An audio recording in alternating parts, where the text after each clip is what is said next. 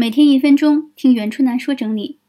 最近用五个自问自答梳理了内心的一份困扰，就是对于曾经找我要钱、借钱不还、扯皮的人和事儿，之前偶尔还会觉得别扭，现在终于想开，放下了。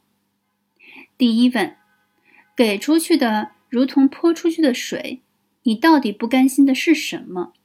第一答，我觉得还是亏得慌，感觉被别人占了便宜。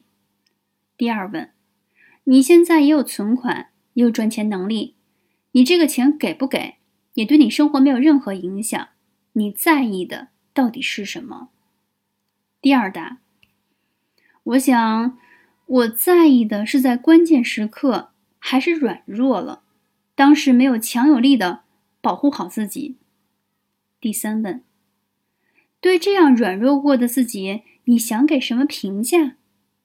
第三答，挺失败的。这件事儿是自己形成的，事情本身没什么失败可言。我觉得自己在言行上失败了。第四问，也就是说，你实际上懊悔的原因是觉得过去的自己很失败，所以不能放下。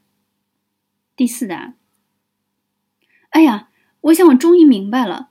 我接受不了的其实是失败，而不是接触到那些具体的人和事儿。第五问，那这就好办了。失败是成功之母，越经历越坚强嘛。只要能接受失败，就能一下子释然，不是很好吗？